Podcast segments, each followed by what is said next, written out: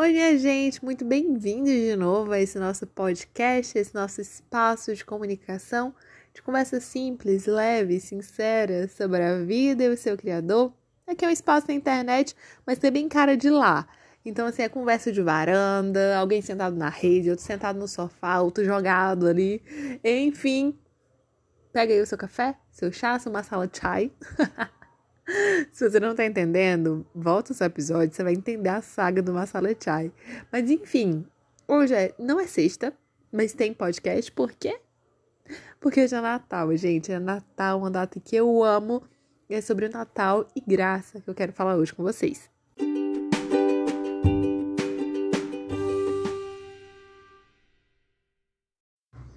Bom, gente, desde 2019 para cá, 2020, é, eu tenho mentoreado, discipulado, aconselhado jovens em diversas áreas é, sobre vocação, relacionamentos, ministérios, etc, etc etc, por estar em cargos de liderança na minha igreja. E aí, nesse ano, eu senti muito mais latente o fato de que eu acompanhei algumas pessoas que comumente, quando a gente tinha nossos encontros, elas falavam sobre os mesmos erros que cometiam que a gente já tinha conversado nos nossos papos anteriores. E aí uma vez eu fui para uma dessas conversas e aí eu já fui ciente, eu falei assim, Deus, eu sei que essa pessoa vai dizer que falhou nessa mesma coisa de novo. E aí que acontece? Na hora eu fiquei um mix de tristeza, mas de angústia e meio ira também, tudo junto. E aí logo Deus me lembrou sobre a graça dele. O que é graça? Graça é favor imerecido. Fiquei lembrando de quantas e quantas e quantas vezes eu persisti no mesmo erro. E continuo persistindo, porque, né, sou ser humana, sou falha, pecadora. E Deus, por sua graça e sua misericórdia, e por ele ser fiel a ele mesmo, continua a me amar. E com paciência, ele me resgata, traz redenção para as áreas da minha vida me limpa dos pecados e fala assim: vai, filha, agora anda de novo, vamos ver se você consegue aí dar novos passos. E Deus foi me ensinando isso também no discipulado. De que o mesmo olhar que ele tem sobre mim, eu preciso ter sobre o outro, e não só no discipulado, mas lideranças de forma geral. A gente precisa ter esse olhar de graça para aquela pessoa que está ao nosso lado. É justamente sobre graça que eu quero falar hoje, porque isso Deus faz conosco hoje, mas ele começou a operar isso, cara, há muitos e muitos anos atrás.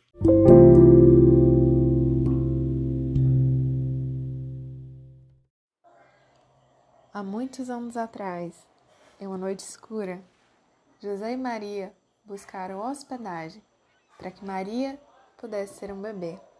E esse bebê teve por nome Jesus, que significa Emanuel, o Deus conosco. O bebê que Maria carregava não era um simples bebê, mas era Deus em forma de homem que veio habitar entre nós para nos resgatar de todo o pecado que nos oprimia. E ali, em meio a animais, a um lugar meio festo, em à simplicidade, Jesus nasceu. Jesus nasceu manifestando glória graça, misericórdia e redenção para toda a humanidade. Vieram reis magos para adorá-lo. E Jesus estava lá, bebê, menino. Jesus cresceu em sabedoria, estatura, em graça, ousado. Jesus era intrépido. Ele conversava com os maiores sábios. Sabe para quê? Para manifestar sobre o amor de Deus, justiça, graça e dizer que sim, ele era o próprio Deus. Mas ele só pode dizer isso anos depois. Porque as pessoas não entendiam e também não o recebiam bem na sua terra. Mas quando ele por fim falou que era o Cristo, não foi aceito. As pessoas o rejeitaram. Não todas, lógico porque aquelas que andaram com ele viveram momentos muito especiais. Mas Jesus um dia subiu ao monte para ser crucificado, morto em nosso lugar. ele estava angustiado e pediu ao pai que, se possível, afastasse dali aquele cálice. Mas ele também falou que isso cumprisse nele o querer do pai. E ele se entregou. Se entregou em nosso favor. Morreu em nosso lugar. Para que por meio de sua morte nós tivéssemos vida. Se hoje nós temos vida, se hoje nós podemos amar, se hoje nós vivemos, existimos e nos movemos, é tudo por Ele. E nada mais gracioso do que nós nos voltarmos para Ele dizer: Sim, Deus, eu entendo. Eu entendo todo o seu plano em Jesus. Eu entendo de quando Jesus veio e se fez menino, se sacrificou para que houvesse redenção em todas as áreas da minha vida. É Natal, é graça. Jesus renova sobre nós sua misericórdia todos os dias. Ele não morreu e ficou morto, não. Ele ressuscitou ao terceiro dia. Ele venceu a morte, ele venceu o pecado para que nós pudéssemos ter vida e vida em abundância. Isso é Natal.